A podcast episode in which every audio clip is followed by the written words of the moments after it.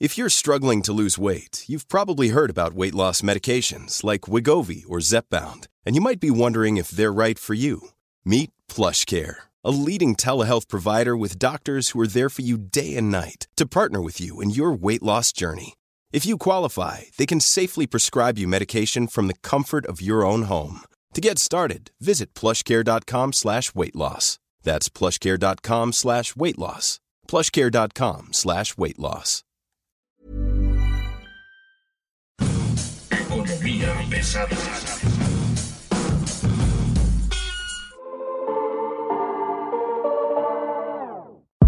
¿Cómo les va? Muy buen día. Tengan ustedes bienvenidos a PGnomics. Economía pesada. Hoy tenemos un tema relacionado con la inclusión del sector femenino en la, en la economía mexicana, los avances y hacia dónde queremos que vaya todos los que estamos de alguna manera involucrados en el sector y cómo está ocurriendo esto. Debemos decirlo y hay que admitirlo, en este momento el Club de Toby es digamos, la, la, marca de la casa de, de, del sector económico, de los empresarios y demás. Sin embargo, el espacio que poco a poco han ido ganando, hay que irlo respetando. Y bueno, yo creo que lo que tendríamos que revisar es cómo han ido avanzando cada una de las empresarias que conocemos, pequeñas, medianas y grandes por supuesto han destacado también en otras áreas como la academia, como la ingeniería, como la educación, pero vamos, es impensable el desarrollo económico de México en los últimos 20 años sin su participación. Y tenemos a un feminista reencausado, reeducado de primer nivel, señor Kikín. ¿Cómo está usted? Muy buen día. Estoy contento y alegre esta vez porque vamos a conocer por primera vez un día sin mujeres esto es inaudito en el mundo, ¿no? O sea, no había habido una marcha de este tipo, de este tamaño, de esta envergadura en los últimos, pues... Nunca. nunca, nunca, ni siquiera hemos sido testigos nosotros de un día, de un paro nacional en México, no, nunca había habido esto, nunca se había pues siquiera sugerido, ¿no? Ni en los gobiernos del desarrollo estabilizador, ni Luis Echeverría, ni Salinas, ni Cedillo. Digo, hay otros revoltosos como los del ESME que les gusta hacer marchas y paros, o, o los mismos estos de la izquierda de López Obrador que, acuérdate que nos dejaron un año sin el, sí. el paseo de la reforma. No, fueron seis meses, fueron seis meses del de, paro de reforma, fueron seis meses. El corazón financiero de este país lo paralizaron durante un largo tiempo, digo, acá va a ser solo pues un día. Terminó él asumiendo como presidente legítimo. Legítimo y legítimo como sea, pero más allá de todo eso, esta es una gran noticia en el sentido de que llueven datos y datos vienen en relación a cuál es eh, realmente lo que se va a perder por este paro. Digo que no será una pérdida en, realidad porque... Yo no eh, creo que haya manera de medirlo en función de que no sea para un sector productivo en general. Se van a parar ciertas áreas y no creo que lo hagan todas. Por ejemplo, todas las mujeres trabajadoras cuyo ingreso principal no es el salario, sino por ejemplo las propinas, ¿no? Toda esta área de servicios que depende de la propina y o las mujeres que están en plataformas digitales trabajando o en comercios o en restaurantes. Pues, en estéticas. ¿no? Por ejemplo, pues las propinas para ellas son una, son una parte muy interesante de su ingreso. En algunos casos llegan a duplicar o hasta triplicar el salario.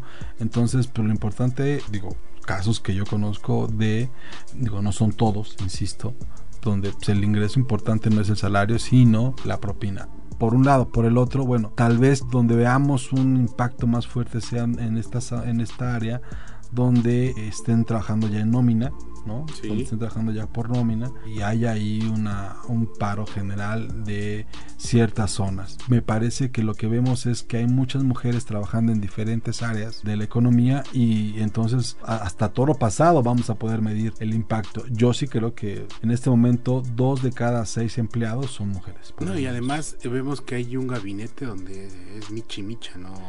Pero yo no veo a ese gabinete realmente siendo un gabinete buscando equidad o igualdad.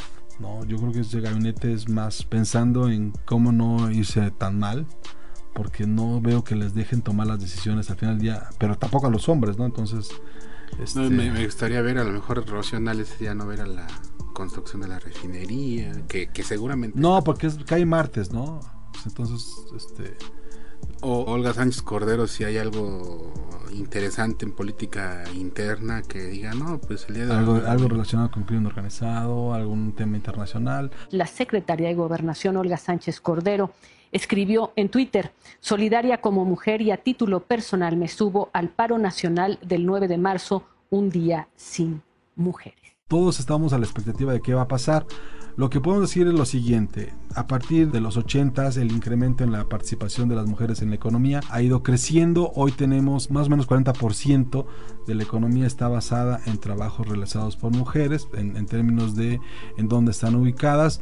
En el sector empresarial, las mujeres empresarias siguen siendo una minoría. Tú nos 7% más o menos. Hablaban de Coparmex. Coparmex hablaba de que teníamos un 7% de mujeres empresarias emprendiendo, digamos, haciendo negocios. Siendo las CEOs o las directoras generales o las responsables de las inversiones, que es, es prácticamente mínimo. Incluso hay fotos donde generalmente vas a ver a puros caballeros, hombres, y no vas a ver a una sola mujer. Eh, e incluso el Consejo Mexicano de Negocios tuvo que quitarle la palabra hombres hace una cosa de 3, 4 años para solo dejarlo a secas como Consejo Mexicano de Negocios. Las incorporaciones a este consejo, como tú bien dijiste al principio, del club de Toby eh, fue María Asunción, eh, ayúdame con el apellido. María Asunción Aramuru Zavala. Ella y este ¿Eh? Blanca Treviño, que es dueña de Soptec, que es una empresa que se dedica a la fabricación de tecnología y que es una empresa que ha conquistado pues prácticamente el mundo y que con el perfil muy bajo ella ha logrado pues llevar al triunfo a esta empresa y de ahí en fuera pues hay otro tanto de de mujeres empresarias o dueñas de muchos millones de dólares que, que simplemente muchas veces no, no, se conoce o no se sabe mucho de ellas, dado que pues eh, siempre se ha escrito sobre empresarios y siempre en las reuniones solo aparecen empresarios.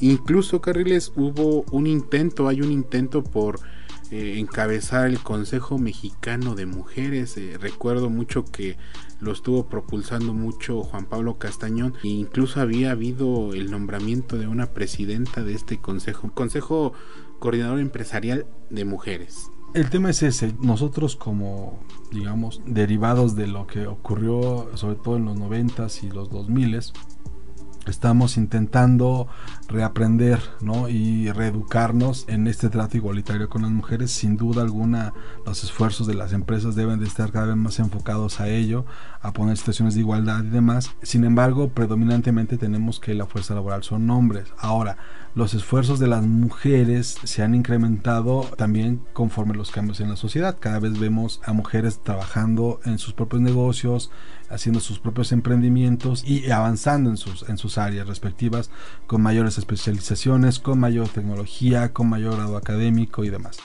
¿Qué va a pasar en el futuro? Bueno, pues la idea es de que, según datos que, nos presentaron analistas internacionales, que en un momento dado, en unos 10, 15 años a más tardar, tengamos por lo menos un 50-50 en los carros más importantes, hombres y mujeres. Esto podría ocurrir antes de acuerdo y bueno, puede variar en función de, la economía del país, pero puede ocurrir antes gracias a la velocidad de las nuevas tecnologías, gracias a la velocidad de la nueva economía y a todo esto que hoy tenemos como nuevos parámetros económicos. Tenemos a mujeres empresarias, tenemos a mujeres directivas y tenemos a mujeres haciendo también política y tomando decisiones de largo aliento. Hay casos obviamente como como el de Angela Merkel, ¿no? que hace muchos años en el poder dirigiendo una potencia económica y con mano de hierro, ¿no? Como en su momento lo hizo Margaret Thatcher en los 80 y demás. Entonces sí hay ejemplos claros de mano dura ¿no? en la economía y, y que pueden ser bastante más fuertes que en algunas decisiones que los hombres. Hay que esperar, lo que hay que es comenzar a crear es eh, condiciones de igualdad en los campos y, y empezar a reeducar. Yo no sé más o menos cuánto tiempo va a llevar esto, pero lo importante es darse cuenta y empezar en ello, supongo. ¿Y tú te sientes culpable de este paro, Luis? No, al final del día, este, pues yo intento entenderlo cada vez más. Sin embargo, creo que sería un buen termómetro para medir el impacto que tiene en, la sociedad el trabajo femenino si todas deciden de verdad este ese día no, no mover un dedo que creo es el es el eslogan, ¿no? Bajo la consigna El 9 nadie se mueve, el colectivo veracruzano feminista Brujas de Mar lanzó el martes pasado la convocatoria para que las mujeres que así lo deseen participen el próximo lunes 9 de marzo en un paro nacional contra la violencia de género y los feminicidios cometidos en el país. La bronca es cuando tienes a la esposa del líder del país, ¿no? a Beatriz Gutiérrez Müller, diciendo en una red social sí, vamos al paro y diciendo en otra red social no, no vamos al paro. Fue problema de los community managers, también Luis. Pues debería ser el mismo que maneje, ¿no? Pero es por un lado y por el otro tenemos a una tendencia política, me parece que tiene que ver con los bots del presidente o a favor del presidente o algo así, diciendo que justamente, ayer lo decía Gerardo Fernández Noroña, que hacer el paro nacional implicaba hacerle caso a la derecha, ¿no? La que quiera participar eh, lo puede hacer. Lo único es no dejarse manipular, tener cuidado, porque el conservadurismo, la derecha, es muy hipócrita.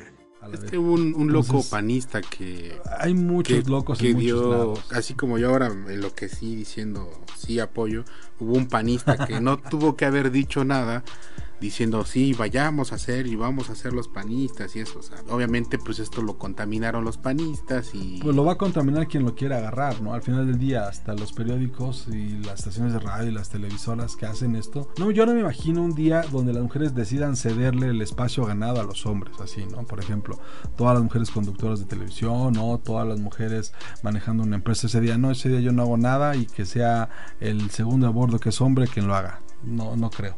Es una decisión responsable que tendrán que tomar ellas. Yo tengo mis dudas sobre, sobre si eso puede ser, pero es una medida sin duda este, importante que se tendrá que tomar y pues la verdad es de que tendremos que estar expectativas a ver qué pasa, ¿no? Personalmente tengo más curiosidad que miedo. ese día te van a poder hacer limpieza en casa. Pues yo hago limpieza en casa, no pasa nada, o sea, no, no, no, no sé qué vaya a pasar. Honestamente, tengo más curiosidad, sobre todo porque estás llamando a que sea un movimiento solidario entre ellas, ¿no? Y habrá que ver si son ellas capaces de hacerlo o no. Al final del día, muchas de ellas dependen de su ingreso diario para vivir. Entonces, este, pues puede ser mucha causa política, mucha causa justa, pero pues la comida no se las van a regalar. Claro. ¿Me explico? Este, probablemente hay empresarios que están diciendo como parte del apoyo es ese día si ellas deciden faltar no hay bronca, no habrá ninguna sanción laboral al respecto y yo lo que digo, pues entonces ¿dónde está la rebeldía? No, es como pedir permiso para irse de pinta. Les están dando ahora. No, le están dando el día, pues mejor darles el día. Pues total. ¿No? ¿O cómo? No sé, no sé. Eh, Vamos a aprender. Es que siento que cada vez que hablo me estoy enredando en una cosa horrenda porque noto un montón de micromachismos en esto, en esta conversación. Y entonces, este, la verdad es que después de lo que ha ocurrido, mejor quisiera ir con pies de plomo en este tema. Sin duda, las mujeres son una parte muy importante de la economía, hoy tienen un peso específico, real en este desarrollo. Tenemos que crear condiciones de igualdad, tenemos que crear condiciones de equidad, tenemos que dar las mismas oportunidades a los profesionales de esto. También tenemos que entender que ellas compiten en igualdad de circunstancias en términos académicos, técnicos y profesionales y en capacidades, ¿no? Creo que las mujeres necesitan también apoyo del Estado para desarrollar nuevos emprendimientos y también que la política debe ser inclusiva donde se permitan posiciones más divergentes y más abiertas a la sociedad. Ahora, ¿Cómo vamos a llegar a eso? ¿Cómo vamos a plantearnos ese tema? No lo sé. He hablado con feministas toda la semana y cada vez quedo más confundido. Entonces, este. Tú mejor que nadie conoce ese pensamiento. Me yo siento que estoy, cada vez que hablo, digo un micromachismo. No sé por qué. Pero no te censures, Carlos. No, no me censuro. Simplemente, pues tengo que andar con cuidado porque, a ver. Sí, es un sector importante, hay un problema de equidad, hay un problema de acceso, pero ahora con la 4T y con las condiciones económicas que está poniendo la 4T, tenemos un problema de movilidad. Cuando tenías un mercado abierto, un mercado de incompetencia y una, y una cosa donde la economía estaba creciendo, ¿no? Pues tenías más oportunidades de generar este, esta movilidad y por supuesto de crear condiciones nuevas. El tema es, estás cerrando el mercado, estás cerrando la economía, estás este, construyendo este tipo de ejercicios económicos, de desarrollo económico, de ingreso, de oportunidades de desarrollo y entonces pues también le pegas a este sector que no tiene tanto acceso. Obviamente le pegas a los grandes, pero, pero, le pegas a los más chicos, ¿no? a los grupos más vulnerables que son estos.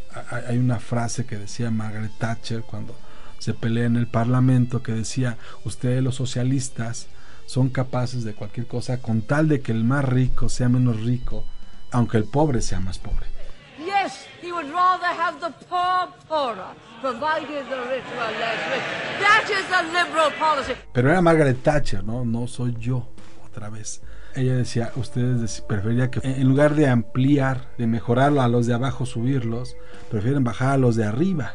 En este enfrentamiento, digo, e, en ese sí puro neoliberalismo, sí. no, este, doña Margaret Thatcher probablemente, este, pues sea un ejemplo de lo que está ocurriendo en muchos lados. Hay que repensar a ella como lo que fue y a lo mejor, este, no, no tiene tan malas ideas hoy en día, sobre todo en esta parte de crear oportunidades, sobre todo en un sector que no ha tenido todos consigo, ¿no? Yo creo que va a ser un éxito este, este paro nacional de mujeres y que sin duda las mujeres van a dejar algo histórico para este país, van a ser el ejemplo de otros países donde las mujeres también han ganado posiciones, en Chile donde estuvo Michelle Bachelet como presidenta, en Argentina donde estuvo Cristina Fernández como presidenta y así iremos viendo este, este tipo de manifestaciones a lo largo y ancho de América Latina, en quizá a lo mejor algún país de, Europa, de Asia,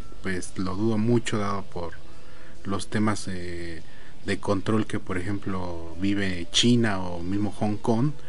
Y por la parte hacia arriba hacia Estados Unidos, Canadá, pues estaremos pendientes si en algún momento se dejan invadir por este movimiento de mujeres que, que, lo están haciendo bien en, México y que sin duda las mujeres desde siempre han estado eh, en el movimiento económico de este país.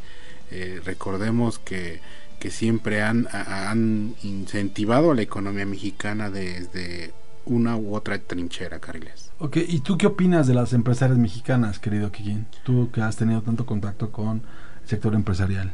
Pues en principio eh, son pocas. Eh, en algún momento había un club de Toby donde eh, las empresarias mexicanas pues no tenían acceso a estar dentro de los cargos que en este caso serían como corporativos y que hemos estado viendo muchos de los consejos de administración donde se han incorporado a las mujeres a cargo de, pues de decisiones empresariales, ¿no? Recordemos que una empresa no es solo decir es, eh, tal marca, sino son miles y miles de, personas detrás de ellas que viven de, esto. Ha sido una buena decisión, eh, ha sido insuficiente también y sin duda también eh, se requiere más visibilidad de mujeres empresarias. Obviamente pues ahí tendremos que esperar el sentido o, las herencias que dejen pues los empresarios hombres, ¿no? En, algún momento quisiera yo ver a una hija de Slim como la pues prácticamente la presidenta de sus empresas, ¿no? Pero eh, como vemos y hacia donde se dirige América Móvil solo pues están eh, los hijos de Carlos Slim dentro de este los varones, ¿no? Los varones. Eh, donde sí hemos visto mucho esto es en las fundaciones, donde ha habido en fundaciones de, de, las empresas, donde están como metidas las hijas de los grandes empresarios mexicanos y que que sin duda pues no solo que sean en fundaciones que ya tomen las riendas de las empresas yo he visto más hijas de en fundaciones que empresarias que crean sus que emprenden sus negocios. En el caso de las grandes compañías donde el papá es el dueño digamos las hijas terminan en las fundaciones o cosas así pero también dirige cosas importantes. O sea, no solamente fundaciones, también las he visto, por ejemplo, en área de finanzas, en área de cobranzas y a veces este dirigiendo la compañía. Pero eso último es como muy nulo. Cuesta mucho trabajo, ¿no? Sí, no, y no debería de costar, debería ser visible, debería estar todos los días de, de ver, por ejemplo, a una empresaria dirigiendo al CCE sería inaudito, ¿no? Pero sería muy padre. Jacob Polewski fue dirigente de una organización de empresarial de Canacintra y desde ahí peleó el Consejo Comunal Empresarial y perdió horriblemente. La, la, aplastaron horrendamente. Solamente Canacintra votó por ella. Pero sí, ella peleó desde ahí.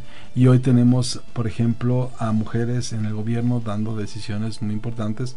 En el caso de la Secretaría de Energía está Rocío Nale, que pues tiene en sus manos el proyecto más importante del gobierno federal. Y de este país, ¿no? No más que De, este país. De ahí depende el futuro de este país. Probablemente. No, no, no tanto que depende del futuro de este país, sino el futuro de este gobierno, el legado de este gobierno y tenemos a Olga Sánchez Cordero en Secretaría de Gobernación tomando cosas de, de, fondo en términos de política interior. Tenemos a Luisa María Alcalde en la parte del trabajo, que también es un área muy importante para este país. Entonces, creo que me gustaría ver más mujeres en que tomaran más decisiones como, no sé, la SCT. Pero, hay, por ejemplo, mujeres muy, muy relevantes en la Comisión Nacional de Hidrocarburos, en la Comisión Regular de Energía, especialistas muy metidas en el tema, pero en Pemex, por ejemplo, ya las borraron. Yo quisiera ver más gobernadores, Carles. O sea, gobernadoras, pues nada más está Claudia Pavlovich.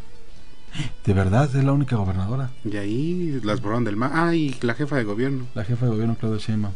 Sí, las Claudias. Nada más. No, pues está cerrando esto. Hay, hay que ver cómo abrimos el ostión.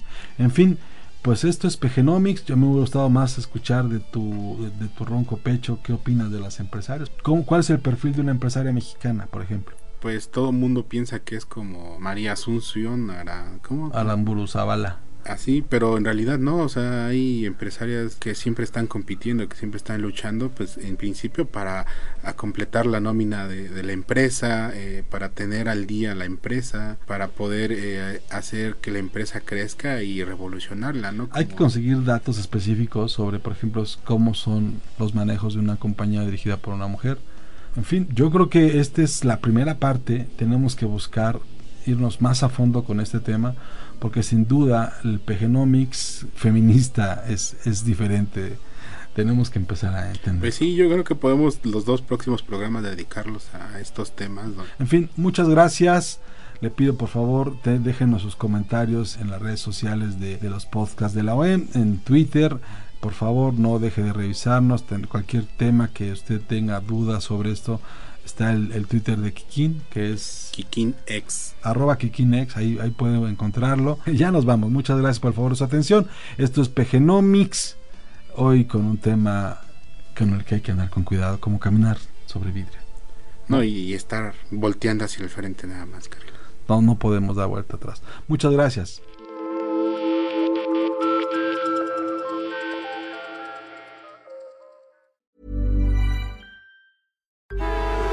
Traffic jams, tailgating, pileups. Ugh, the joys of driving. How could it get worse? The federal government wants to have a say in what you drive. That's right. The Biden administration's EPA is pushing mandates that would ban two out of every three vehicles on the road today. Don't let Washington become your backseat driver. Protect the freedom of driving your way. Visit EnergyCitizens.org. Paid for by the American Petroleum Institute.